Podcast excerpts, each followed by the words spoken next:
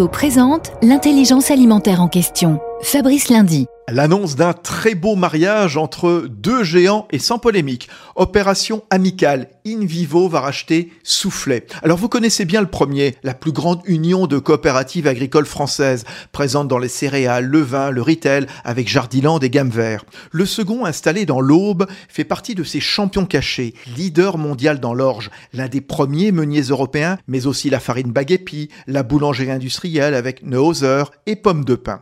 Alors pour simplifier, In Vivo plus Soufflet, ça donne un groupe de 12 000 salariés en France et 10 milliards d'euros de chiffre d'affaires. Deuxième européen derrière l'allemande Beva. L'entreprise centenaire qui cherchait un repreneur à la dynastie Soufflet reste donc en France.